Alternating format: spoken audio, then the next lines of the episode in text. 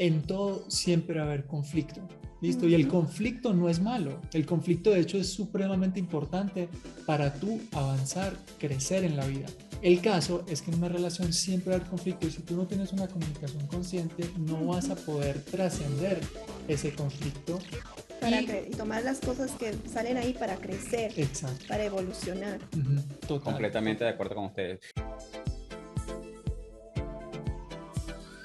Hola, mi nombre es Alfredo Devane y quiero darles la bienvenida a este episodio de Progresando Ando, que hemos creado con muchísimo cariño, con el propósito de contribuir en el progreso y la evolución de cada uno de ustedes en diferentes áreas de sus vidas.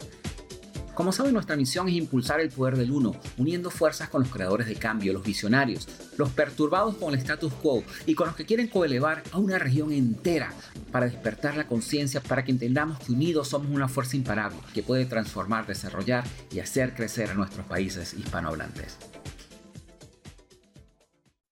Muy buenas tardes a todas las personas que se conectan el día de hoy en este nuevo episodio de nuestro programa Progresando Ando.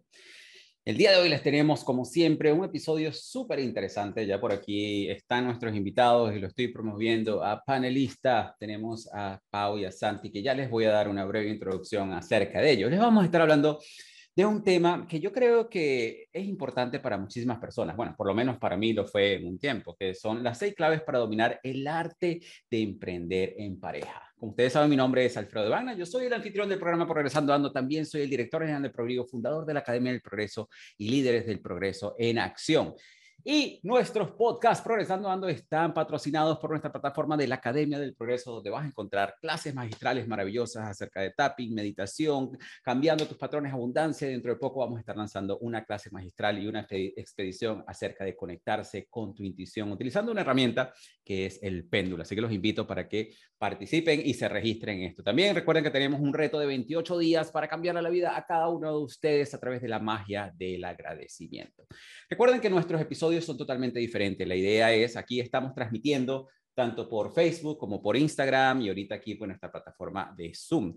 Y luego estos episodios van a ser transmitidos en Spotify, Google Podcasts, Apple Podcasts, Amazon Music, todos estos episodios. Así que si quieres participar como confitrión del programa, recuerda que puedes hacer tus preguntas y respuestas y ser confitrión conmigo y interactuar con nuestros invitados del día de hoy.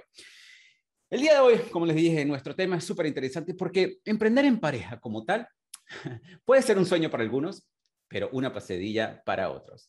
Y ustedes se preguntarán, ¿cuál es la diferencia? ¿Cuál es la diferencia entre que sea un sueño y que sea una pesadilla? Bueno, para mí yo siempre he compartido con ustedes que la definición de tener una pareja es muy diferente que es la definición de tener una pareja para muchísimas personas. Para mí, una pareja son dos individuos que decidieron emprender un viaje de vida juntos por un bien común.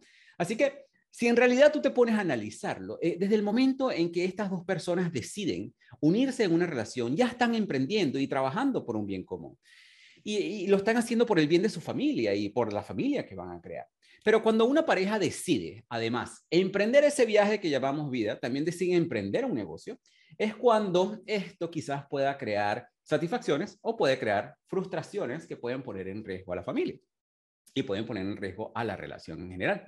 Yo he tenido, bueno, yo en realidad yo no he tenido la oportunidad de emprender en pareja, pero sí algunas de mis parejas han trabajado conmigo o han trabajado en alguno de mis emprendimientos, en alguna de mis empresas. Y mm, si uno no lo sabe manejar muy bien, yo trataba de separar muy bien lo que era la relación laboral con la personal, esto puede traer conflictos de pareja. Yo gracias a Dios que aprendí a manejarlo y eso no me trajo conflictos.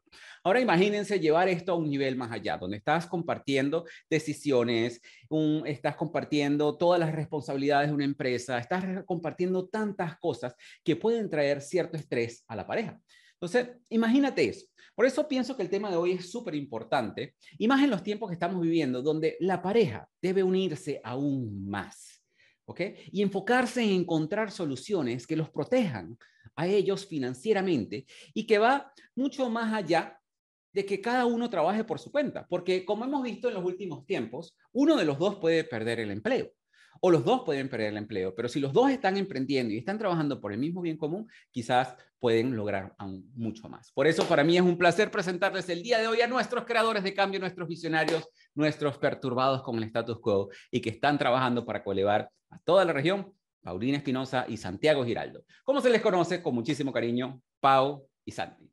Déjenme hablarles un poquito acerca de Pau y Santi. Pau y Santi son mentores de parejas que los ayudan a formar un equipo poderoso con tu pareja, obviamente, a co-crear negocios de impacto y fortalecer la relación en el proceso. Esto me parece súper interesante. Ellos se describen como una pareja, y esto me pareció súper interesante, que son tierra y espacio. Y aquí son unos perfiles bien, bien interesantes porque Pau estudió geografía y desarrollo sostenible y Santi estudió ingeniería física y aeroespacial. O sea que en realidad tierra y espacio. Qué interesante. Así que bienvenidos, Pau y Santi. La verdad que es un placer tenerlos aquí en el programa y quiero agradecerles por contribuir con toda nuestra audiencia. Gracias, Alfredo. Es un placer enorme estar aquí contigo y bueno, y con tu audiencia. Sí, hola Alfredo, muchísimas gracias por esta invitación. Nos encanta estar aquí y bueno, aquí estamos para, para que nos hagan todas esas preguntas que tienen sobre este tema tan interesante. Definitivamente. Pau y Santi, la primera pregunta que yo le hago a todos mis invitados, porque es importante conocer cuál es la trayectoria que han tenido y que los ha llevado a ustedes a, esto, que luego los llevaron a emprender. Háblenos un poco. Yo escuché un poco su historia, que se conocieron en un aeropuerto. Yo digo que las cosas cuando tienen que ser, definitivamente tienen que ser, ¿no? Porque la manera en que ustedes se conocieron es muy interesante, que ahorita la pueden compartir con nosotros. Pero luego, ¿cómo fue esa transición de ustedes decidir a emprender juntos y cómo fue esa experiencia para ustedes y en qué punto ustedes decidieron empezar a enseñárselo a otras personas? Bueno, nosotros em, empezamos este, este camino de vida después de llevar carreras por lados separados cada uno bastante, pues a nuestro criterio, pues exitoso entre comillas, por lo menos en cuanto a lo que la sociedad mira, en cuanto a ingresos, en cuanto a posiciones pues en las jerarquías de las empresas, Em, yo en mi caso tenía un trabajo donde tenía prácticamente carta blanca para hacer lo que, lo que a mí me, me pareciera eh, como, pues lo que, lo que me diera la gana básicamente para internacionalizar una empresa. O sea, tenía mucha, mucha confianza por parte de, de esta empresa y en general era un trabajo bastante bueno. En mi caso, y ya Pau pues podrá contar el suyo, cuando terminó el, cuando terminaron los proyectos de esta empresa, yo incluso antes de que terminaran, ya me estaba dando cuenta que lo que yo más disfrutaba en, mi, en mis relaciones con mis clientes, yo viajaba mucho, todo el tiempo, cada mes me iba una o dos semanas de viaje.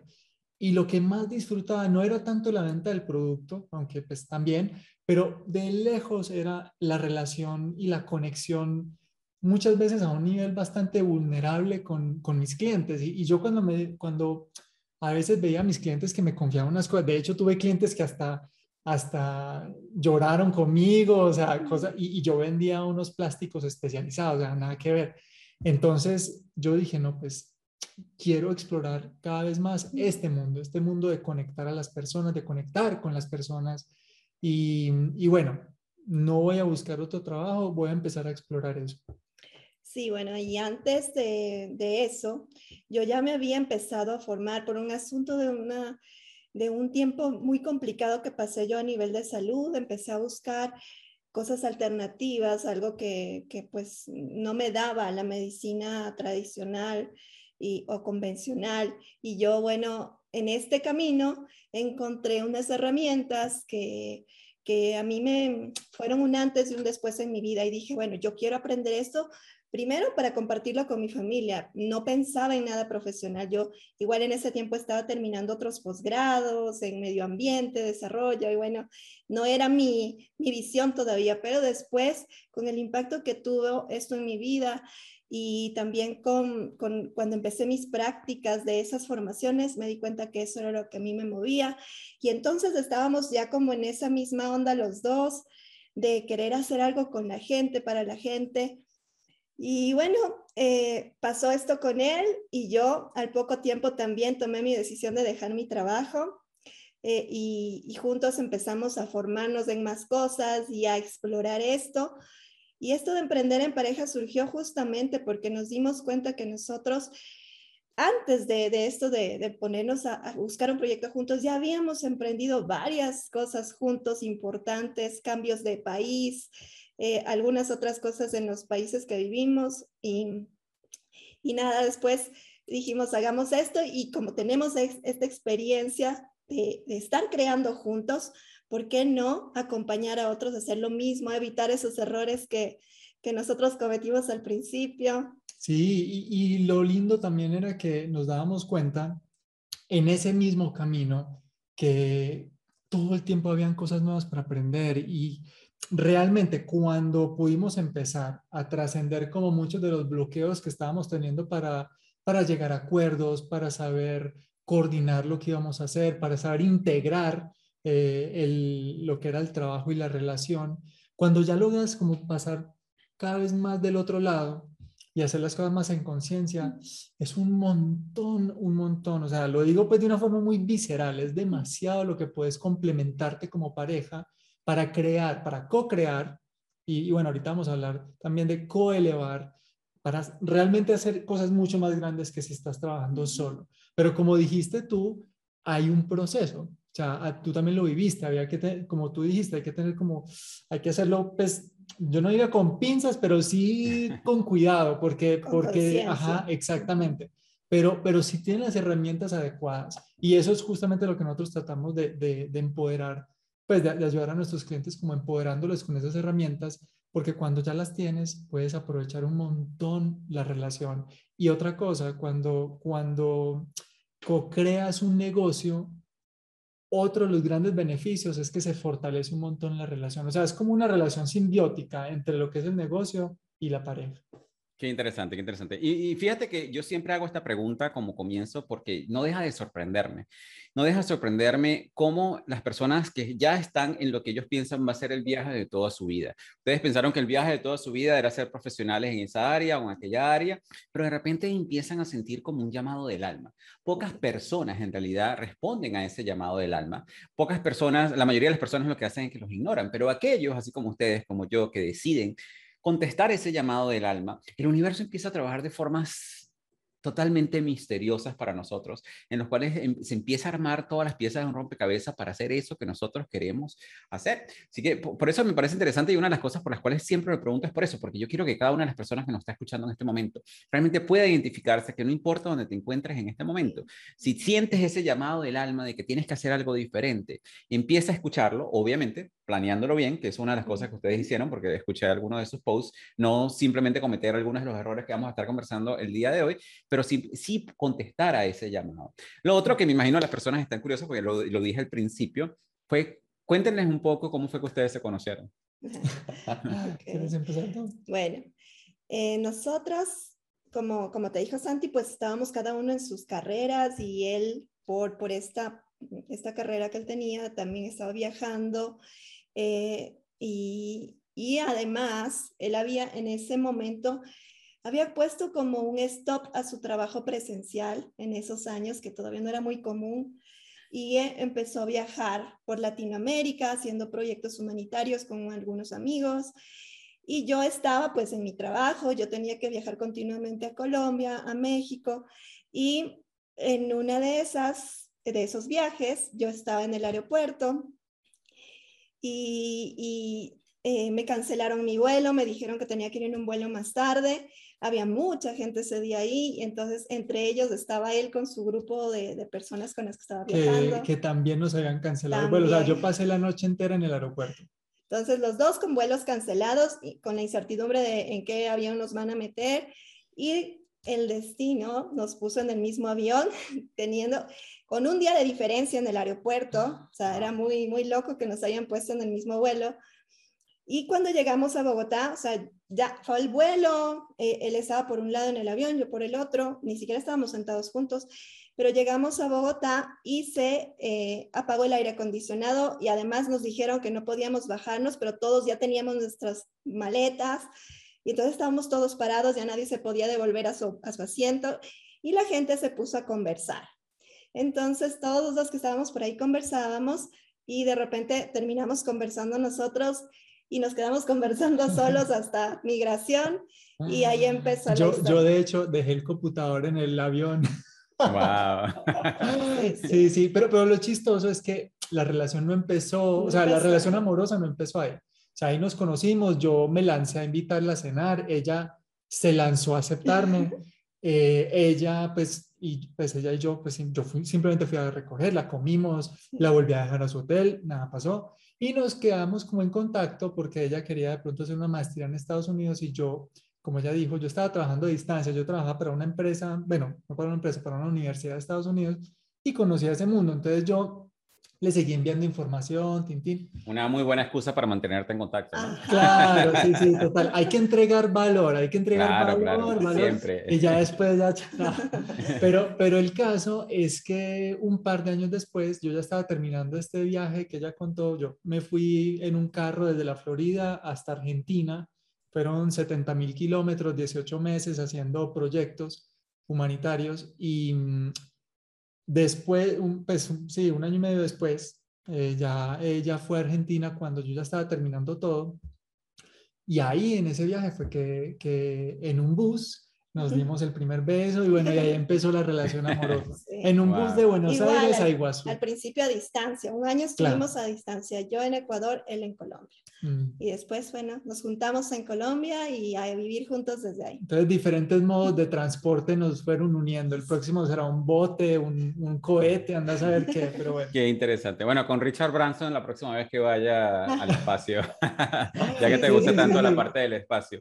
Fíjate que... Eh, Muchas veces, yo aprendí hace muchísimo tiempo de, yo, no me frustro con las cosas que, que, a veces pasan, que me cancelen un vuelo, que haya tráfico, que nada de esas cosas en realidad a mí me molestan porque yo, yo sigo los mensajes que me da el universo. Hay, hay, otras personas, a lo mejor, en el caso de ustedes que les cancelaron el vuelo, eh, hubiesen, se, hubiesen hundido en frustración, en rabia, eh, hubiesen, la hubiesen pagado con las personas que no tienen la culpa, que son las personas que están en, en los contadores y todas esas cosas, pero ustedes decidieron, como quien dice, hacer, tomar lo, lo mejor de la situación y eso los llevó a conocerse y definitivamente en base a la actitud positiva que ustedes tenían, fue lo que los llevó a comenzar su historia. Yo a veces me pregunto, estas personas que se la pasan frustradas en la vida, que no, que no ven estas cosas como oportunidades, sino los ven como castigos, ¿cuántas oportunidades no se habrán perdido de conocer al, al, al, socio de su vida, a la pareja de su vida, al amigo de su vida, quién sabe, ¿no? Eso es que es bien interesante y quería dejar esa reflexión allí. Ahora, ustedes comentan de que obviamente cada quien tenía su carrera profesional y luego en, en, algún momento ustedes decidieron emprender. Vamos a montar un negocio donde queremos, ¿qué, ¿cuál fue el primer negocio que ustedes emprendieron? No, pues en realidad fue este. O sea, nosotros fuimos, fuimos como dándole forma a lo que queríamos hacer, porque la verdad es que ambos nos lanzamos un poco al vacío diciendo, bueno, queremos esto, pero sin mucho plan. Hoy en día nosotros cuando, cuando coachamos a nuestros clientes, les daríamos muchas más herramientas como para hacerlo de una manera que no haya sido la nuestra, porque o sea, al principio no teníamos muchas herramientas. Entonces, a medida que le fuimos dando forma, unos buenos meses después, ya resultó lo que hoy en día es equilibrados. Pero en un inicio no, no fue así. Y el primer negocio fue el que aún tenemos, que bueno, le hemos ido dando la forma. hoy, en día, hoy en día estamos también eh, explorando otra, otros servicios y, y otro, como, como otros enfoques, porque siempre en los negocios nada está escrito y es súper importante no aferrarte a algo que, que quisiste en un inicio. Entonces... Y poder adaptarte, obviamente. Exacto, es que de eso depende. Va un poco con lo que tú dijiste ahorita, de que cuando nosotros estuvimos en ese aeropuerto y a mí me cancelaron el viaje y yo pasé la noche en el aeropuerto y Pau también le cancelaron, pues, a ver, que, que no te queda más, bueno, sí te queda más porque te puedes quejar, puedes hacer lo que tú dijiste, que hacen algunas personas, sí, pero si puedes agarrar esa oportunidad y realmente irte con, con ella y, simplemente aprovecharla para aprender y crecer, pues es muchísimo lo que puedes sacar de cualquier experiencia. Y bueno, eso es un poco lo que, lo que fuimos haciendo para crear. Ahora, ustedes ya, ya han comentado en un par de oportunidades, imagino que lo utilizan como experiencia también. Eh, ¿Cuáles fueron esos errores que Pau y Santi cometieron al principio de todo esto?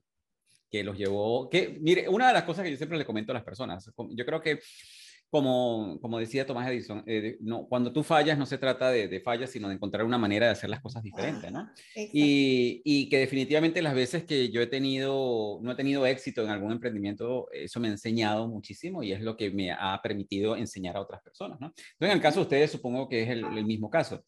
¿Qué, ¿Cuáles fueron esos errores iniciales en los cuales ustedes ahorita le dicen, antes de que entremos en lo que son las seis claves, ¿cuáles fueron esos errores que ustedes cometieron al principio de todo esto que quizás los llevaron a, sabes qué, vamos a, vamos a sacar estas seis claves? ¿Cuáles fueron esos seis errores?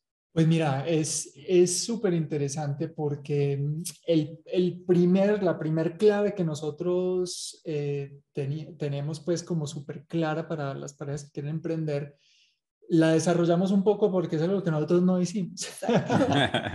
y, es algo que nosotros llamamos calibra tu GPS. ¿Y, de, qué, de qué tiene, pues, o sea, en qué consiste esto de calibrar tu GPS? Un GPS, pues como ya hoy en día todos sabemos, es un lugar, es una, es una tecnología realmente que, que en su, en su esencia te dice dónde está. Bueno, Pau como geógrafa usaba GPS por todas partes para hacer su trabajo, etc.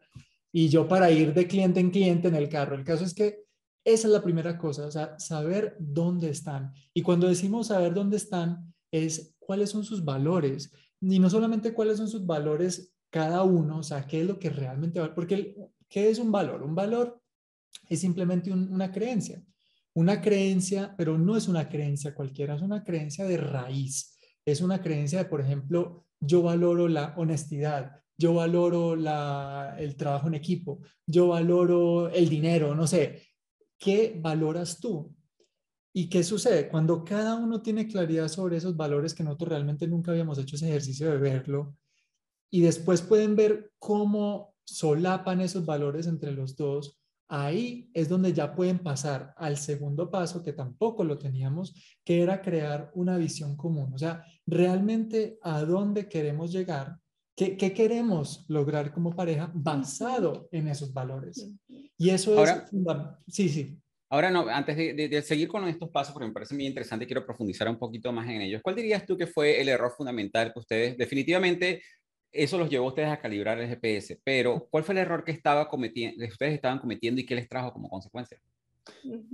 Pues, uy, mi madre, yo, yo, Sí, bueno, eh, con esto primero, eh, con lo que dice Santi, de, de, que no teníamos realmente una visión común ni sabíamos dónde estábamos cada uno, solo que los dos queríamos hacer algo juntos, esa era la idea. Y como teníamos tanta experiencia en muchas cosas, tanto conocimiento, formaciones de diferente tipo. Entonces creíamos que con todo eso íbamos en un mes, en dos meses, en tres meses salir al mercado y tener el negocio más exitoso. Teníamos nuestras proyecciones y ya en cuatro o cinco meses ya todo iba a estar pues. Entonces sí, fue eso como que nunca eh, tuvimos este instante de sentarnos a mirar quién es cada uno, qué quiere cada uno, qué quiere poner cada uno en la mesa del negocio eh, qué queremos lograr al final y que sea una visión que funcione para la visión de vida de cada uno. Ese fue el primer error.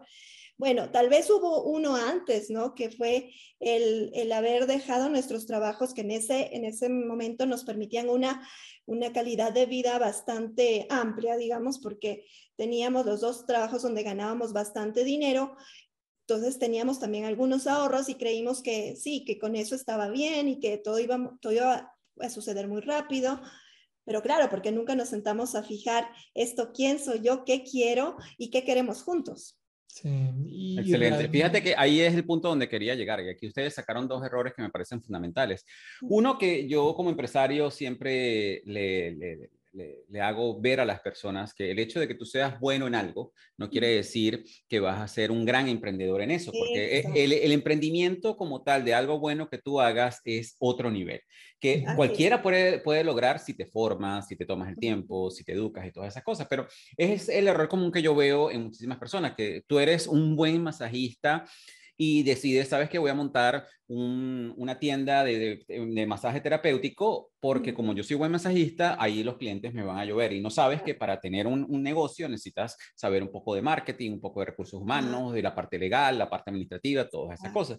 Lo he visto también, por ejemplo, en personas que saben cocinar muy bien o son chefs y dice, bueno, como soy chef, voy a montar un restaurante sin saber que montar un restaurante no es solamente la cocina, es todo lo que está detrás, es contratar personas, es saber montar una publicidad, es saber trabajar de diferentes estrategias de negocios y todas esas cosas. Y yo creo que eso es un error común que cometen muchísimas personas. Yo sé coser y sé hacer camisas, entonces voy a montar toda una tienda de ropa. No funciona de esa manera.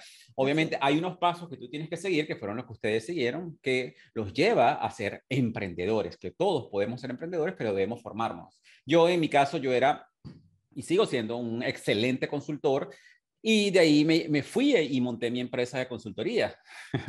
Poco yo sabía que todavía me faltaba muchísimo. Durante todo ese tiempo, y una de las cosas que me llevó a mí a profundizar en el desarrollo personal, lo hacía para mí, era justamente yo necesitaba aprender de cómo, cómo conectar con las personas, de liderazgo, de mercadeo, de administración, de finanzas, de contabilidad, de sistemas, de todo, o sea, de todo lo que uno como emprendedor necesita saber.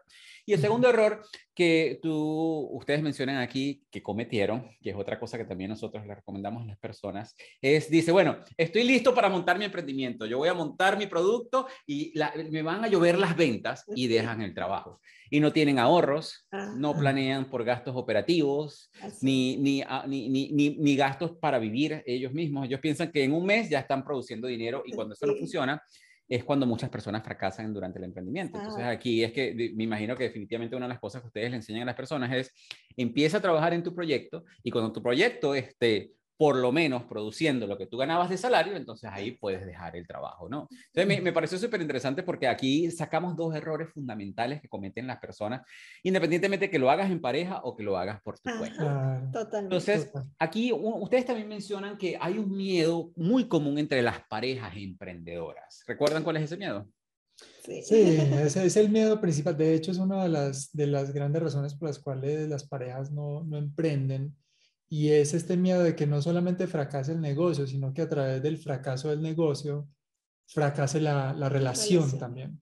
Y, y, se vaya todo el carajo. Es como que, como, como que emprender en pareja es, el, hay la posibilidad de tirarlo todo por la ventana. O sea, es como, como realmente un riesgo mucho más profundo. Otra cosa es que, pues, un negocio, cuando lo estás creando, ya sea en, tu, en pareja o solo, pues, para el inconsciente es un hijo sea, realmente es un hijo. Y si ese hijo muere, aunque sea un negocio que no es biológico, pero el inconsciente lo ve así, una parte tuya, pues eso afecta muchísimo la relación también. Entonces, hay ese miedo pre-emprenderismo, por decirlo así, em, que, que, te frena, que te frena. Entonces, sí, sí, es, es fuerte eso. Definitivamente, y, y, pienso que es un miedo válido, porque si no sabes manejar y no sabes diferenciar una cosa de la otra, que vas a emprender juntos, independientemente de que el emprendimiento tenga éxito o fracase o no les vaya tan bien, que ustedes sigan fuerte como pareja y que los una bien, en vez de traer conflictos, eh, puedes perderlo todo, definitivamente. Y, y allí ustedes comparten que hay una solución, que esa solución es definitivamente, antes de empezar a emprender, una de las cosas que también acaban de mencionar es tener claridad con respecto a todo. Que ahí pasamos al otro tema que es muy importante, sobre todo no solamente a nivel de emprender en pareja, eh, es importante, sino en, en, la relación en general. Ustedes hablan muchísimo de la comunicación, que es importante establecer una muy buena comunicación. Porque yo, la verdad, si una pareja no ha dominado todavía el arte de comunicarse, yo creo que le sería muy difícil emprender, ¿no les parece? Correcto. Ah, es que, y, esa es, y esa es otra de las claves. Esa es otra de las claves, la comunicación, que nosotros nos gusta llamarle una comunicación consciente. Mm. Sí, y, y, realmente es algo que, que, es fundamental, porque si tú te pones a pensar desde lo más básico, de una forma muy literal, decir, comunicar, es hacer. O sea, todo lo que tú creas en la vida, sí o sí va a pasar por la comunicación todo lo que tú pides, todos los compromisos que tú haces, todo lo que tú prometes, todo lo que tú das, todo, todo, todo tiene que ver con la comunicación. Y eso incluye la, la escucha eh, en presencia, entender a, interpretar, como, mejor dicho, comprender a tu pareja cómo está interpretando la realidad y poder comunicar em, cada visión del mundo, por decirlo así. Eso es fundamental.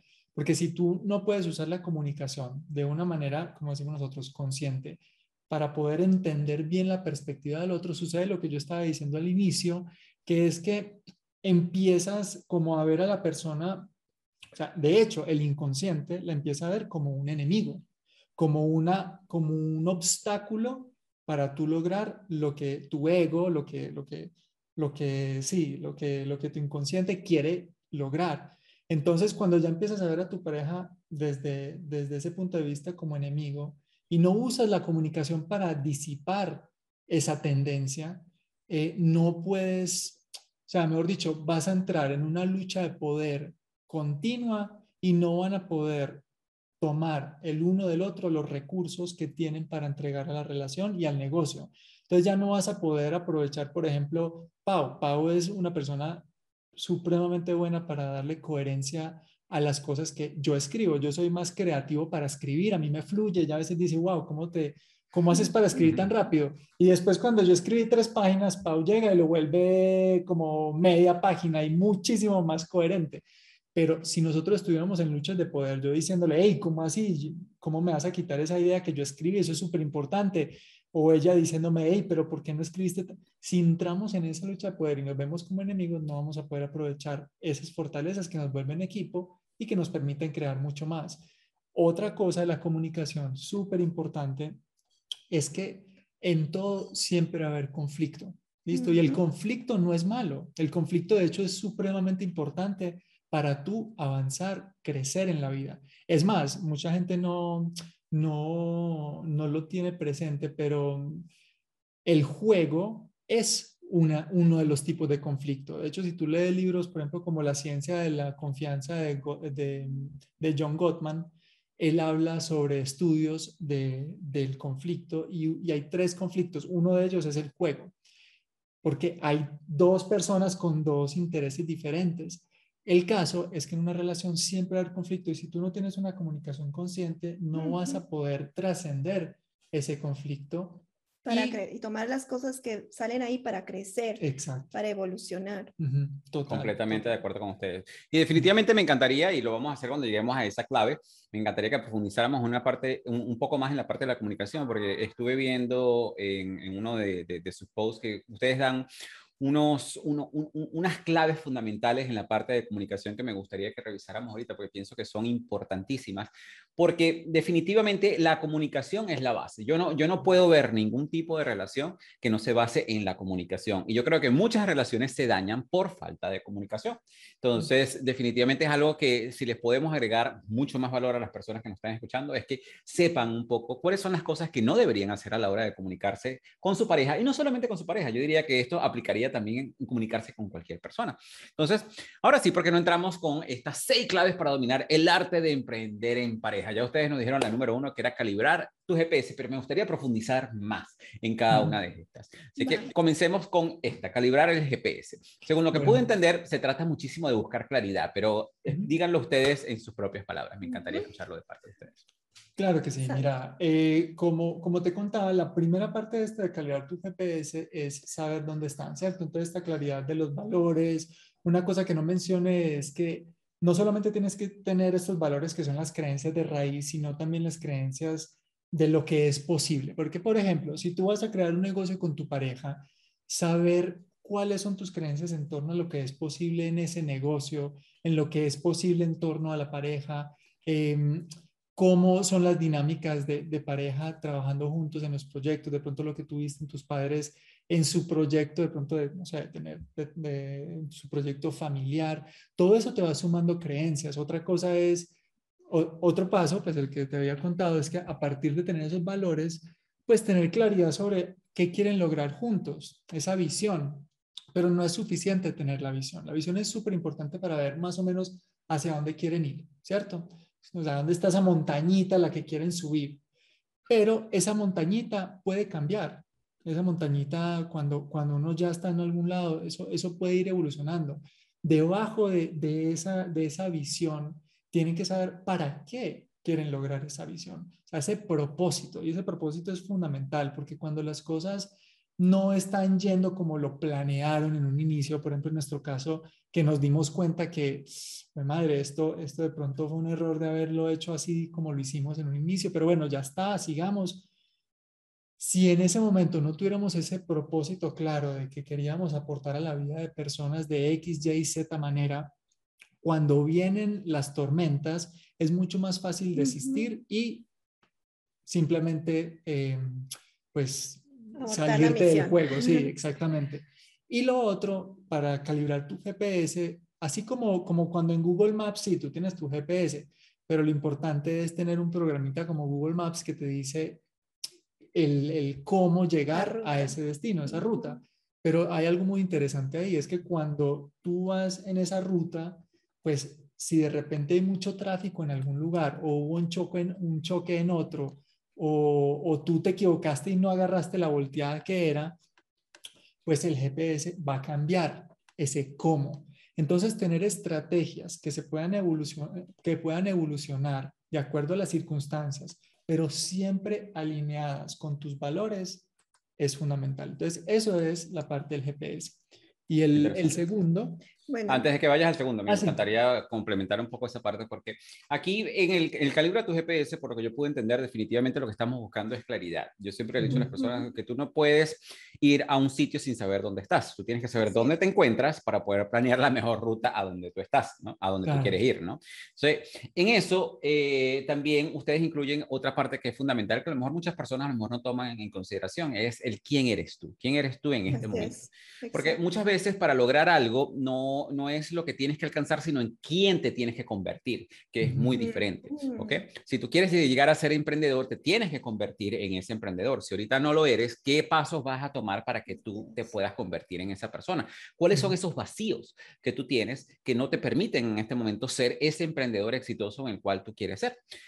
Y ahí es donde pasas a la parte de la capacidad, en de qué eres capaz en este momento, de qué eres capaz tú personalmente en este momento, porque eso te va a llevar también a pensar en quién más necesitas. Muchas personas se enfocan en el cómo, pero muchas veces no es el cómo, es el quién. Si yo no sé de marketing, si yo no sé absolutamente de marketing, no quiere decir que ya yo no pueda emprender. Simplemente me busco una persona que sepa de marketing y trabajo con una persona que, que lo sepa. Si yo no sé de liderazgo, mientras yo me convierto en un buen líder, puedo trabajar con alguna persona que me asesore y así, sucesivamente.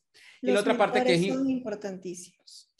Y la otra parte que ustedes mencionan acá, que también es importante, es para qué tú estás emprendiendo, cuál es el propósito de tu emprendimiento, que sobre todo vaya alineado cuando tú a través del quién ves cuáles son tus valores, cuáles son tus principios, eh, cuál es tu visión de todo esto, es definitivamente plantearte eh, para qué tú lo quieres lograr. Para, mira, yo quiero influenciar, cambiar a la región, yo quiero ayudar a emprendedores, yo quiero ayudar parejas, lo que sea. Y muy importante, que, creo que lo hablamos también al principio, es replantearse la ruta cuando las cosas no van de la manera que tú quieres que vayan. Y es como calibrar ese GPS, me encanta esa parte. Entonces, en el punto número dos, cuéntanos, cuéntanos, Pau y Santi, ¿qué tenemos? Bueno, el punto número dos, súper importante para nosotros, como tú le acabas de decir, esto de, de saber quién eres, dónde estás tú, pero claro, tal vez más a nivel, esta vez interno, es decir, empezamos a mirar qué bloqueos tenemos conscientes o inconscientes para poder lograr eso que queremos. Entonces, la segunda, eh, el segundo paso, podríamos decir, la segunda clave, eh, es que vamos a empezar a buscar los bloqueos, pero ¿qué tipo de bloqueos? Para nosotros, primero, por donde entramos siempre, es mirando qué pasa en la relación, qué bloqueos existen en la relación de pareja, porque al fin de cuentas ellos son los creadores de este negocio. Entonces, tenemos que mirar primero qué está pasando en la relación. Y es súper importante identificar dentro de la relación de pareja qué patrones están viviendo, eh, qué no les está funcionando.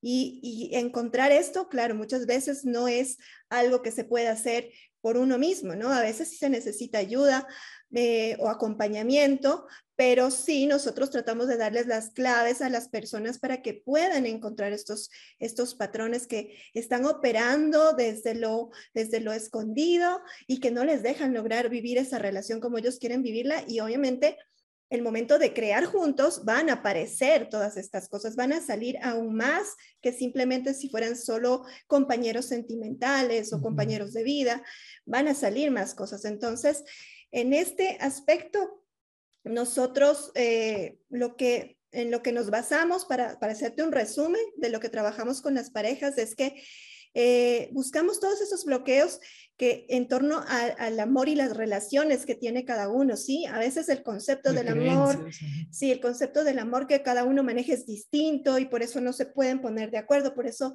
hay resentimientos, hay, hay, separación en ciertas cosas. También podemos buscar eh, cómo cada uno ve cuál es el propósito de una relación de pareja. Ahí también hay muchas discordancias a veces en las parejas.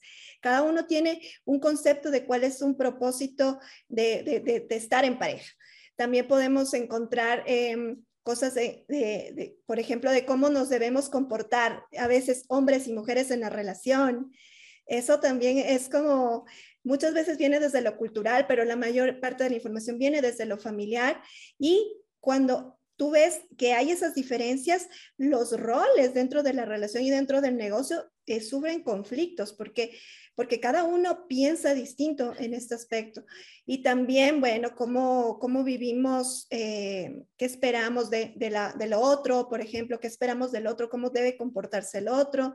Bueno, hay muchas formas de buscar o muchos eh, espacios donde buscar estos bloqueos. Y principalmente lo que vemos con las parejas y, claro, en, nuestra misma relación que hemos visto, es que estos bloqueos se generan a partir de un sinnúmero de cosas, pero lo que más trabajamos nosotros es primero lo que vimos en la relación de nuestros padres, ¿sí? ¿Cómo era la relación de nuestros padres? Desde ahí empezamos a explorar. También lo que vivieron otros ancestros, nosotros trabajamos mucho con el transgeneracional, miramos miramos qué pasaba en la familia, cómo son los roles de los hombres y las mujeres en la familia, por qué entonces ahora está sucediendo lo que sucede dentro de esta pareja. También nos, mm, metemos bastante profundo en, todas estas heridas emocionales que cada uno lleva a la pareja porque tuvo tal o cual relación con sus padres en su niñez, por ejemplo. Y también esto de, de, las experiencias anteriores, ¿no? Y las experiencias mismas dentro de la pareja. Entonces vamos explorando y vamos haciendo como este camino de, sanar heridas, de, poder em, abrirse a una nueva perspectiva en su relación. Y, a veces hay parejas que, claro, no vienen con conflictos así fuertes, no vienen con, no están en crisis generalmente, pero sí, cuando empezamos a mirar, se dan cuenta de cosas que no les han dejado vivir realmente una relación plena y que ahora sí es necesario ponerle ojo porque ahora van a crear juntos. Definitivamente. Y esa parte es importantísima, porque yo siempre he compartido de que cuando una persona decide entrar en una relación de pareja, cada persona trae su propio equipaje emocional, ¿no? cada quien trae sus maletas. Entonces tú tienes que darte cuenta qué traes tú en esas maletas que pueda terminar afectando la relación. Porque muchas veces no se trata de lo que la otra persona está haciendo, sino cómo tú estás reaccionando en base a tus propias creencias y tus propios bloqueos a lo que esa persona está haciendo. ¿Qué significado le estás dando tú a lo que la otra persona pueda estar haciendo? ¿Ok? Y si tú no eres capaz de identificar esos bloqueos, de buscarlos, como estábamos conversando acá, eh, eh, eso definitivamente afecta la relación como tal. Pero cuando tú llevas eso al otro nivel, que es al nivel de emprendimiento, que es donde se aumenta mucho más esa parte de esos bloqueos, porque ahora tenemos que tener una, una relación laboral, en cierta manera, donde ni tú eres jefe mío, ni yo soy jefe tuyo, y los dos tenemos, compartimos el poder de, de, de este emprendimiento, esas cosas se aumentan. Y si tú no eres capaz de identificarlo de antemano y de saber de conocerlo de tu pareja también, obviamente, de saber que, bueno, los problemas que pueda tener ella, los problemas que pueda tener tú, y saber que esas cosas en algún momento pueden afectar y cómo las puedes manejar, entonces es muy importante. Así que este, este, paso número dos me parece clave, clave, clave. Ahora hablemos del paso número tres. El número tres, bueno, siguiendo con el tema de bloqueos, nosotros trabajamos mucho estos bloqueos porque, em, por ejemplo, el tercero, eh, esta, esta tercera clave que tiene que ver con el bloqueo en torno a tu relación con el dinero, ahí en, en, ese tipo de cosas donde te das cuenta cómo te influye el inconsciente. Tú puedes, o sea, el equipo puede estar súper bien, entre comillas, los productos pueden estar bien, el mercado puede estar bien, pero capaz no estás logrando vender, capaz no estás logrando salir adelante o capaz llegas a cierto punto y, y todo se cae continuamente y definitivamente no, no logras como, como despegar. Y es muy posible que eso esté sucediendo porque uno o ambos puedan tener un bloqueo a nivel de, del dinero. O sea, tú, igual que como con la relación, lo que tuviste en, en tus padres, lo que, lo que sucedió a lo largo de tu vida, lo que sucede en tu cultura, todo esto puede generar ciertas creencias en ti, puede generar también heridas en ti que hacen que tú veas el dinero de X, Y o Z manera y eso te pueda bloquear en el proceso. Entonces es súper importante indagar para ver qué es lo que, primero que todo, no significa que tengas que indagar sobre todo de tu familia todo el tiempo. Primero tienes que ver si realmente hay un problema que está sucediendo. Hay un patrón que se está repitiendo, hay algo que no les deja llegar a donde quieren, que no pueden cumplir objetivos. E, esas son como los síntomas, ¿no? Y, y también ahí eh, estudiamos mucho con Santi, con nuestros clientes, eh, cómo es la relación con el dinero de cada uno de los miembros de la pareja, para mirar cómo se están complementando desde ahí y qué puede estar bloqueándola. Eh, esto de conseguir lo que necesitan o lo que quieren. Y si es una pareja que todavía no, que está empezando a emprender juntos, pues más aún con esa, con esa información pueden entender y tomar decisiones desde otra perspectiva. Sí, y todo esto sucede a nivel principalmente inconsciente. o sea, y esto, en, en, estos temas de coaching, pues obviamente que hablamos mucho del inconsciente. Algo que de pronto no se menciona tanto es que en el fondo el inconsciente, la razón por la cual bloquea ciertas cosas es porque el inconsciente lo que realmente está buscando es tu supervivencia. Y si ve cualquier cosa en tu vida como una amenaza, lo va a bloquear como sea. O sea, va a intentar bloquearlo.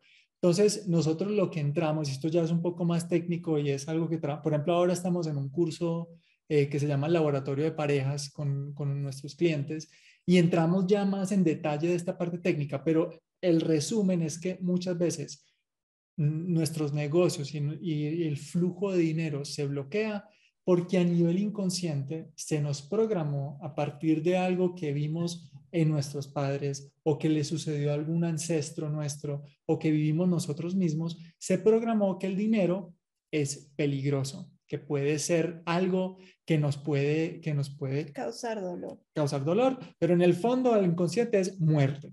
Entonces genera como, como, como bloqueos.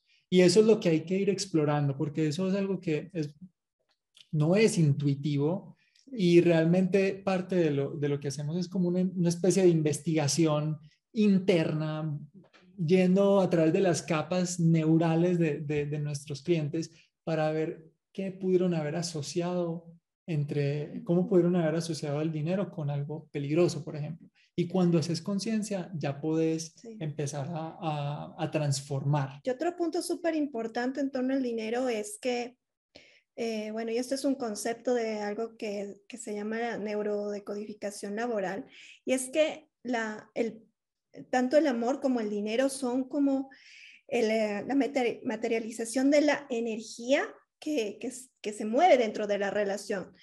En, en, el caso del amor, de la relación de pareja, entonces como el inconsciente asocia las dos como una relación de vínculos, porque el dinero, a final de cuentas, en tu negocio también viene de una relación vincular, tus vínculos con tus clientes, por ejemplo. Entonces, ahí haces ventas y el dinero viene como la consecuencia de eso. Entonces, si una de las relaciones vinculares no está o está bloqueada, está estancada o está yendo mal, eh, pues todas las relaciones vinculares se afectan. Entonces, para nosotros es fundamental mirar cuando las personas vienen con problemas, sobre todo de dinero, cómo está la relación de pareja. Sí. Y una clave fundamental porque, ok, en el paso anterior estábamos identificando lo que eran los bloqueos emocionales, esa carga emocional que a lo mejor traes con, con tus dos maletas cuando entras en una relación y después se pueden aumentar en el emprendimiento. Luego, definitivamente a nivel de emprendimiento y a nivel de pareja también vas a estar vas a tener que relacionarte con el dinero y muchas veces la relación que una de las dos personas tenga con el dinero o las dos tengan con el dinero puede afectar el rendimiento del emprendimiento como tal. Si definitivamente afecta la relación, imagínate cuando llevamos eso a un negocio, eso lo aumenta a otro nivel. Entonces, Estoy totalmente de acuerdo con ustedes. Esa parte de identificar esos bloqueos, esos patrones de abundancia que puedan interferir en tu emprendimiento es fundamental. De por sí nosotros en la Academia del Progreso, una de, una de nuestras expediciones se enfoca en eso, en crear nuevos patrones de abundancia, que puedas identificar esas creencias que pudieron haber venido de tus padres, de tus abuelos, de tus ancestros, o esas creencias que, que, tuviste al principio de tu infancia, que puedan bloquear más adelante, conseguir esa, esa abundancia y esa riqueza que, que todos merecen tener en cierta manera y que definitivamente te pueden afectar.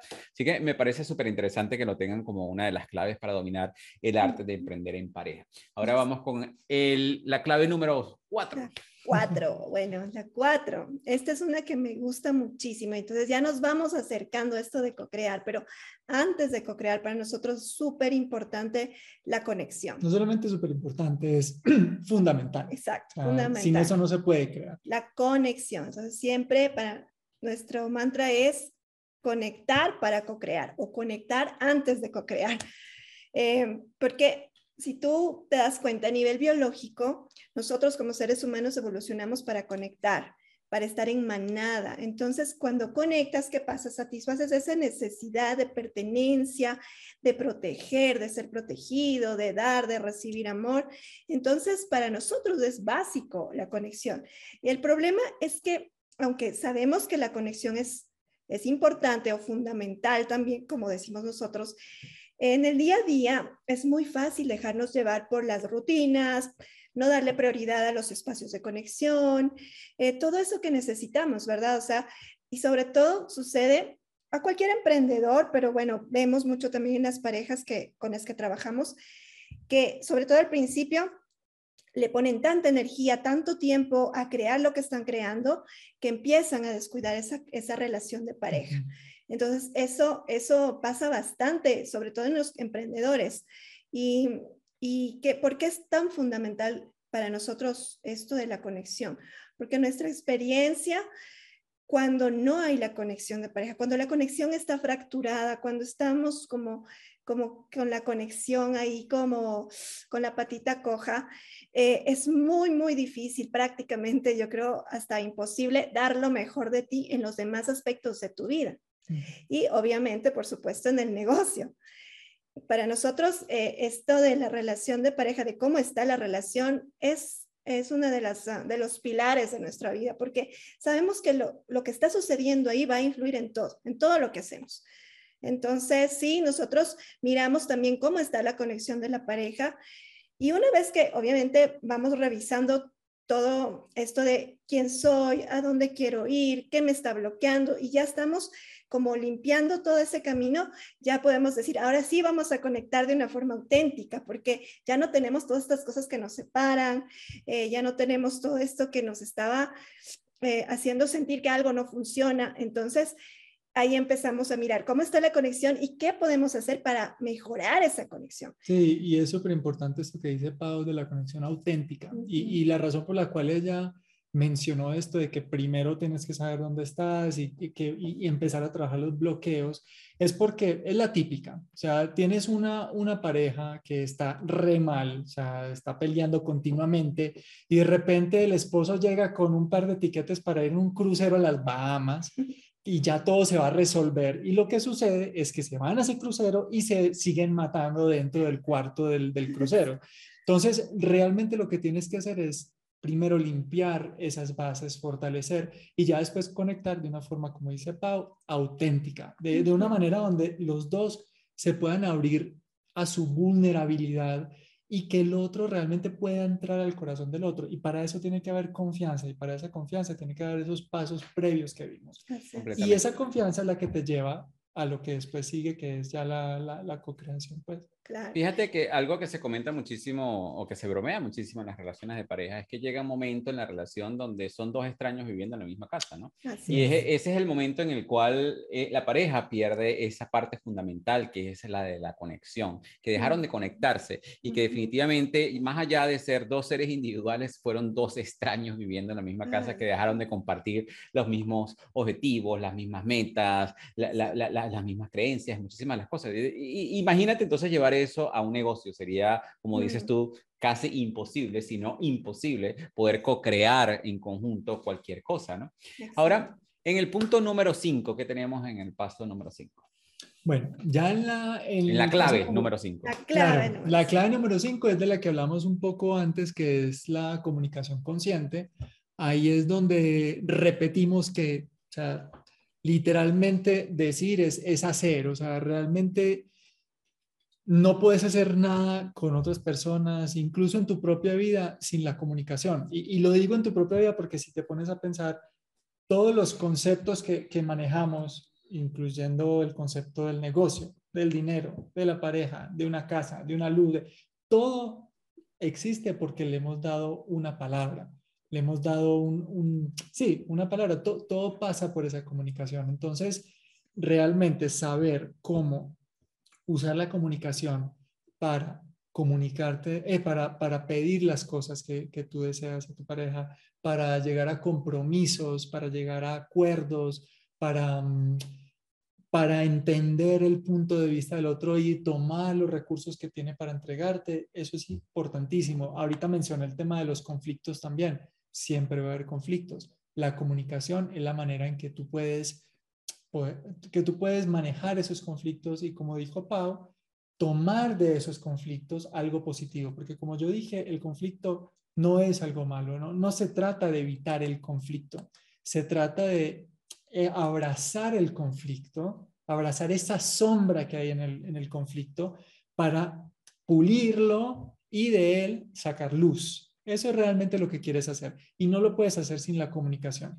Y lo que ahorita mencioné así rapidito, la comunicación también te permite llegar a acuerdos y sobre todo llegar a acuerdos que funcionen para los dos. Porque muchas veces lo que sucede es que no hablamos explícitamente, no acordamos explícitamente lo que queremos y al final se termina haciendo lo que la persona de pronto más dominante de la relación quiere que se haga. Y de pronto la persona menos dominante o que, o que dice, ah, no pasa nada, listo, hagamos eso. De pronto no pasa nada y, y durante, no sé, unos años dice, no, bien, sí, yo sigo haciendo, pero por dentro se va acumulando esa, esa deuda, ese desequilibrio y tarde o temprano te pasa la factura. Entonces, es muy importante usar la comunicación desde un inicio y durante todo el proceso para poder estar como, como en un nivel, como que los, mejor dicho, la comunicación pone a las dos personas en la misma página para que los dos sepan qué es lo que quieren hacia dónde quieren llegar y cómo van a llegar a ese lugar. Entonces, sí, esa, esa es la quinta clave, la, la comunicación. Y era como comentábamos al principio, me hubiese gustado profundizar un poquito más en este punto, pero por cuestiones de tiempo a lo mejor no vamos a poder. Pero es que la comunicación como tal es una fórmula fundamental, no solamente de la, de, de, como para emprender en pareja, sino de la relación en general y de cualquier relación, no solamente de la pareja, sino de, de, cualquier relación.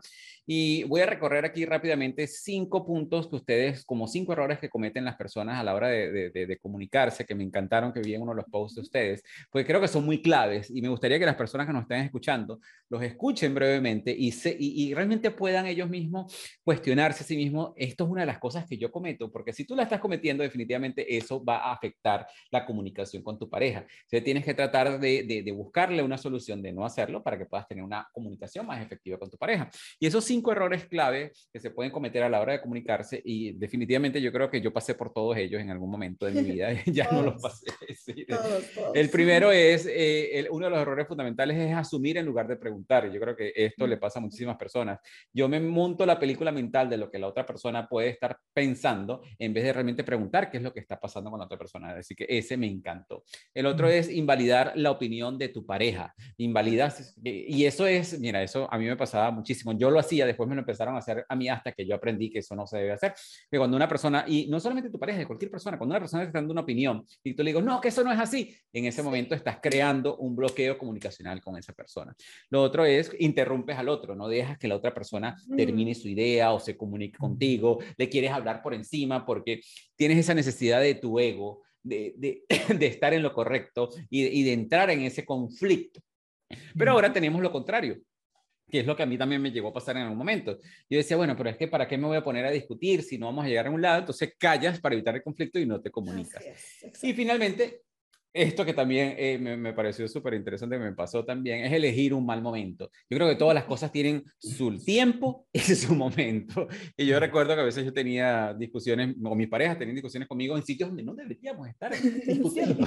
Entonces, para todo, para todo hay que definitivamente elegir un momento. Aquí esa parte me encantó. Antes de entrar en el punto número 6, para cerrar estas seis claves para dominar el arte de emprender a tu pareja, tenemos aquí una sección súper interesante, que les, les voy a hacer cinco preguntas y yo creo que tengo la respuesta de una, pero voy a ver si es verdad.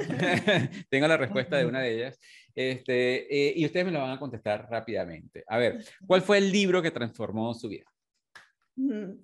El poder de la hora. Ah, yo lo sabía porque lo vi en uno de los posts. Y yo siempre he dicho que es uno de los libros que definitivamente cambió mi vida porque ahí es cuando empiezas a desconectar esas películas mentales que, te, que, se crean uno mismo y empiezas a caer en una realidad. Qué interesante. Total. Algo que muchas personas puedan pensar de ustedes como pareja, pero que están totalmente equivocados. Uy, está bueno. Em, bueno, si, si la gente es a ver, ¿qué diría yo? O sea, que porque conocemos todos estos conceptos y, enseñamos estos conceptos, los aplicamos todo el tiempo. Nuestra relación es perfecta. Claro, no, no, no. Y eso es súper importante que las personas que estén escuchando lo tengan presente. Eh, tú puedes, hay una diferencia muy grande entre el conocimiento y la implementación. Y ojo, porque entre el conocimiento y la implementación hay una brecha que puede ser o bien finita o muy gruesa de emoción. Y dependiendo de cómo está la emoción en ciertas circunstancias, pues la implementación va a ser una u otra. Entonces, Sí, eso es algo que, que de pronto algunas Somos personas humanos y bueno, también nuestras emociones aparecen. Yo creo que eso le pasa a todo el mundo. Cuando tú ves a una persona que, que, que se especializa en, en, algo, en emociones o en relaciones de pareja, piensa que la persona tiene eso masterizado, que es un, maestro en eso y no, y todos estamos en ese proceso de evolución, ¿no? Definitivamente. ¿Cuál ha sido el mayor error de finanzas que han cometido ustedes? Ah, bueno, eh, no, yo, yo ¿cuál, ¿cuál dirías tú? Pues eh, esto de, de, lanzarnos. Ah, sí, es el que iba a decir yo también. lanzarnos a emprender, sino dejando dos trabajos donde ganábamos mucho dinero ambos. Sí, sí, sí. Eh, sí, la verdad es que eso en retrospectiva fue, fue un, buen error. Y, y bueno, eh, pero es uno del que se aprende igual. Definitivamente. De todos los errores se aprende. Aprendizaje muy grande. Ahora, este está interesante. ¿Cuál ha sido el mayor error a nivel de su relación? El mayor error que hayan cometido a nivel de mm, relaciones. a ver. Pues yo, más allá de darte un error puntual, eh, yo te daría... No, no saques la lista, no es necesario que la saques. No, no, no, no. Te diría, el, error que yo cometía mucho era justamente esto de, de, ¿cómo lo diría yo? Como de no querer en el fondo formar equipo, como de yo querer hacer las cosas por mi lado y, y dar como la impresión de que sí, vamos a hacerlo todo, pero ya al final cuando yo hacía las cosas, no, era más como lo que yo en el fondo quería. Entonces ponía muchos bloqueos a, a, a, lo que estábamos construyendo. Bueno, yo a mí se me ocurre otro así rapidísimo. Y es que en la pareja hicimos casi lo mismo que con el negocio. Nosotros tuvimos una relación casi que de un año a distancia y de, de un día al otro fuimos a vivir juntos, ¿sí? Entonces es como en esa, y además no fue solo vivir juntos, yo también llevaba la relación una hija de seis años y además nos mudamos de país. Entonces también era un cambio total de vida. No, no hubo casi estrés. no hubo estrés. Y, y, para sumarle a eso, eso vino un poco después de yo estar dos años viajando. solo en un carro sin, sin ninguna preocupación, sin ninguna responsabilidad. Hicimos o un shock, un balde de agua fría, pues ahí a lo No, yo, yo, lo diría al contrario, ustedes se lanzaron a la hoguera. A la hoguera, a la hoguera. Totalmente. Ahora, y finalmente la última pregunta, algo que creían que ya no creen. Que creían que ya no creen. Uy, fue madre, está, eso está bueno. Algo que creíamos, que, creía que... Algo que pensaban que era cierto, que era una verdad, algo así, que ya no creen que es así. Hmm. Eh, ay, madre, ¿qué podría decir? Bueno, mientras los piensan ahí, quiero recordarle a todas las personas que nos están escuchando que si este episodio o cualquiera de nuestros episodios ha sido, les ha creado un impacto positivo a alguno de ustedes, no, no olviden de taguearnos, progrevo-oficial o en mi cuenta de Instagram, Alfredo DB, taguearnos, hacernos saber y definitivamente a nuestros invitados del día de hoy también taguearlos y háganles saber de que este episodio tuvo un impacto positivo en sus vidas. Yo creo que esa es una de las mayores satisfacciones que podemos tener las personas que estamos detrás de cámaras con ustedes, es saber que este mensaje que ustedes están escuchando, bien sea en este momento, bien sea más adelante, tuvo un impacto positivo en sus vidas. ¿Ok? Y recuerden que los invito también a ese reto de 28 días que está transformando vidas. A ver, Pau y Santi, ¿saben cuál es eso que creían antes que ya no creen? De forma personal, eh, me viene una cosa. y es que antes eh, yo realmente me creía mucho la víctima de las circunstancias y de la relación y de mi pareja y de mis jefes y de todo. Entonces sí, la vida sí me ha ido enseñando que no soy la víctima, soy co-creadora de todo lo que veo en mi vida y eso ha sido para mí uno de los mejores aprendizajes. Me encanta. Para mí, a mí se me ocurre otro y es em, esto de, de, no, de no necesitar. Yo antes tenía una, una creencia muy fuerte de yo no te necesito, yo estoy contigo porque yo te elijo y yo era como muy militante en ese, en ese concepto. Eh, muy independiente a mi manera eh, de yo no necesito. Hoy en día ya no, no creo eso, ya, ya le cambié más bien la forma de, de ver la palabra necesitar y necesitar para mí ya no es como, como una, una camisa pues de, de, 11 varas. Eh, necesitar es justamente buscar a alguien para co-crear con él o ella, necesitar a alguien para tomar de ella o él y darle a él o ella eh, recursos para juntos crear algo más grande. Entonces ya, ya no lo veo como si yo te necesito es porque soy codependiente. Y de hecho, si tú pones eso en Google, porque el otro día lo puse, yo no necesito a mi pareja, o yo te necesito, salen 40 mil blogs sobre la codependencia y, y yo ya siento que trascendí eso y eso a mí me, me, gusta mucho porque generaba mucho conflicto también. Qué bueno, qué bueno, me encantan. Este, estas preguntas son eh, poderosas justamente por eso, porque primero son muy espontáneas y segundo traen muchísimos aprendizajes. Algo que los, los he escuchado hablar muchísimo, eh, ustedes conocen a Keith Ferrazzi. Sí, claro. ah, Ahorita mencionaste esa palabra, de hecho, o en el videito, lo de coelevación. Sí. yo hablo, de por sí coelevación es uno de nuestros valores porque definitivamente yo tuve la oportunidad de conocer a Keith Ferrazzi y fue, fue algo que quedó dentro de los valores de la empresa porque es una de las cosas que, que, nosotros queremos hacer y es algo que estamos haciendo en este momento, nosotros estamos coelevando a la región. Ahora, ahora sí, vamos con el número 6. ¿Cuál es el número 6? La clave número 6. Es bueno, justamente, está mezclada la coelevación en este 6 porque también es uno de nuestros valores aquí. Excelente. Entonces, el número 6 es ya el paso como que final de todos nuestros procesos y es la co-creación y la coelevación.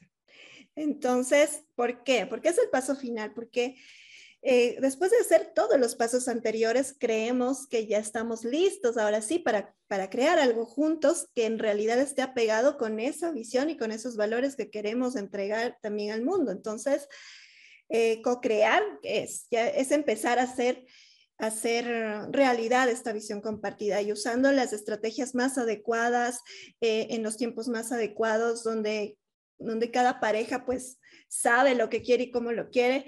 Y bueno, y aquí ya vienen cosas más del, después de ya ver todo lo del fondo, ya vienen las cosas de, de la forma, ya podemos empezar a crear planes, eh, a organizar el tiempo de forma efectiva. Dividir roles. Dividir roles, hacer, no sé, seguir estrategias de productividad, crear procesos de revisión, de monitoreo, bueno, todas esas cosas que ya son de la forma, también, también nosotros de la mano también les llevamos a nuestros clientes para que puedan hacer eso, pero no les, cuando quieren, vienen y quieren solamente esta partecita, les decimos, no, no, no, vamos, tenemos que seguir los otros pasitos antes. Uh -huh. Entonces, bueno, es eso, co-crear, y luego la coelevación que tú acabas de mencionar, que es esto de la, co, co la colaboración entre, bueno, en el equipo, en este caso es la pareja, y el codesarrollo. Y eso del codesarrollo para nosotros es fundamental. Transferido a la pareja, eh, lo que para nosotros es la coelevación, es esto de que no solo colaboran en diferentes aspectos que comparten,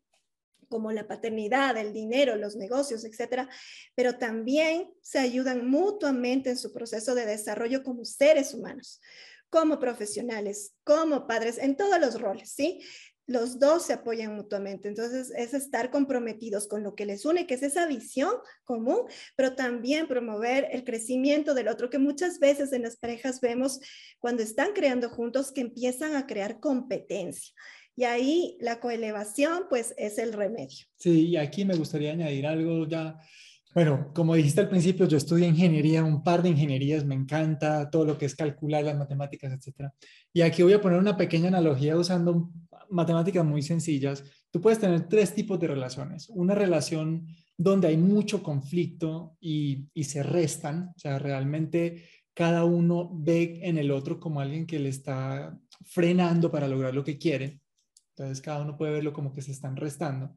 La segunda es que se están sumando. Cada uno aporta sus talentos, sus valores, etcétera. Pero pues sí, se, suman, pero, pero bien, o sea, 50 más 50, 100. Pero lo que nosotros realmente queremos hacer es crear parejas que se multipliquen, que, se, que, se, que a través de la coelevación no solamente sumen a algo que hagan juntos, sino que se sumen el uno al otro. Y así ya pueden crecer exponencialmente. Realmente y cuando digo exponencialmente es no solamente crear negocios, generar dinero, crear una familia, no, es ir al fondo de lo que todos queremos como seres humanos, que es crear mejores personas, es seguir lo que a nivel ya más, más de, de fondo, más de espíritu, como, como la persona lo quiera creer en cuanto a dogma, religión, lo que sea, pero realmente llevar a cabo ese propósito de vida de la persona y tener una pareja que está alineada contigo en nuestra opinión, es de las mejores formas para, para justamente llevar a cabo esa, esa misión de vida más global. Me encanta, me encanta. Recuerden algo que sin acción no hay progreso, sin progreso no hay evolución. El día de hoy estuvimos conversando con Pau y Santi acerca de las seis claves para dominar el arte de emprender. Recuerden que la primera clave es calibrar ese GPS, estar bien claro dónde estás, quién quieres ser, de lo que eres capaz y para qué lo quieres hacer. La segunda clave es buscar los bloqueos de cada quien, esos bloqueos emocionales, esas maletas emocionales que puedes estar trayendo a tu relación que después se van a aumentar en el emprendimiento. La tercera clave es identificar esos bloqueos, esos patrones de abundancia que los pueden afectar a ustedes a nivel de negocios y, es muy importante que los identifiquen. El cuarto es la conexión. Sin conexión va a ser imposible que puedan sacar cualquier cosa adelante. Es, tienen que trabajar muchísimo esa parte de la comunicación, el, perdón, en el de la conexión. En el quinto, en la quinta clave tenemos la comunicación y me encanta como lo define aquí Santi, que es la comunicación consciente. y de una manera que ya lo, lo dijeron aquí Pau y Santi, es la comunicación consciente y la comunicación en presencia. Muchas veces nos hundimos en esos patrones mentales, en esas películas mentales de lo que puede estar pensando la otra persona, cuando en realidad solamente con preguntar, como lo vimos acá, puedes resolver muchísimas cosas. Y finalmente, algo que me, me encanta es la parte de co-crear, co-elevar, co-desarrollar, que todo esto va colaborar en vez de competir entre ustedes. Y aquí eh, Santi nos compartió una fórmula muy interesante, que son los tres tipos de relaciones, que son las relaciones que se restan, no se resten, súmense, pero más allá de sumarse, multiplíquense para que no se dividan. Con eso, quiero, quiero darle las gracias a todas las personas que se conectaron el día de hoy a través de la plataforma de Zoom, las que están conectadas con nosotros en Facebook, las que están conectadas con nosotros en Instagram. A ustedes, Pau y Santi, de verdad que muchísimas gracias por haber contribuido con nuestro programa el día de hoy. Unas palabras que le quieran decir a las personas antes que nos despidamos. Eh, pues a ver, yo les invitaría a todos, sobre todo aquellos que están en pareja, y no solamente pareja romántica, sino cualquier pareja, con socios, eh, con tus clientes, con tu jefe, incluso con tus colegas, que vean a esa persona como, o sea, de una forma bien profunda, como la persona que te está enseñando cómo trascender eso que te está limitando a ser la persona que puedes llegar a ser. Entonces, cada que te, te dé rabia una persona, en vez de evitarla, mira a ver cómo puedes más bien abrazarla de cierta forma, ¿no? No, pronto no físicamente, pero sí buscar cómo llegar a conectar con esa persona, trascender eso que no te gusta y cuando logres hacerlo, te darás cuenta que vas a haber crecido mucho más tú y bueno, y vas a generar un, mejor dicho, aportar un granito de arroz a la sociedad. Bueno, yo les diría de mi parte, aquellos que están pensando en emprender en pareja y que lo están dudando, no tengan miedo porque es posible y pueden llegar a multiplicar todos esos talentos que ustedes tienen y todo ese valor que pueden entregar al mundo, porque al final el propósito de la pareja es crecer y crear. Y mientras creen eh, juntos y creen, en, como dijo Santi, multiplicándose, pues van a entregar al mundo algo maravilloso y que definitivamente yo les recomiendo personalmente que busquen ayuda si no saben cómo hacerlo. Aquí tienen a Pau y a Santi que los puede ayudar, los pueden seguir. Saben que hemos mencionado aquí varias veces sus redes sociales y las vamos a tener también el, el día que se publique este episodio en las otras plataformas. Muchísimas gracias. gracias Pau y Santi, muchísimas bendiciones. Un abrazo para todos ustedes. Que estés súper bien.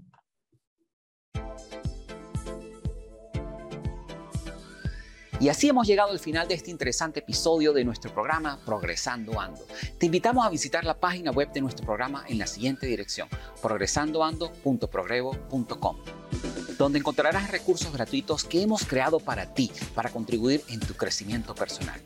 De igual manera, te invitamos a compartir este episodio con todas aquellas personas que tú sientas que puedan beneficiarse con este mensaje transformador, para que juntos, a través del poder del uno, podamos elevar a todos nuestros hermanos y hermanas hispanohablantes.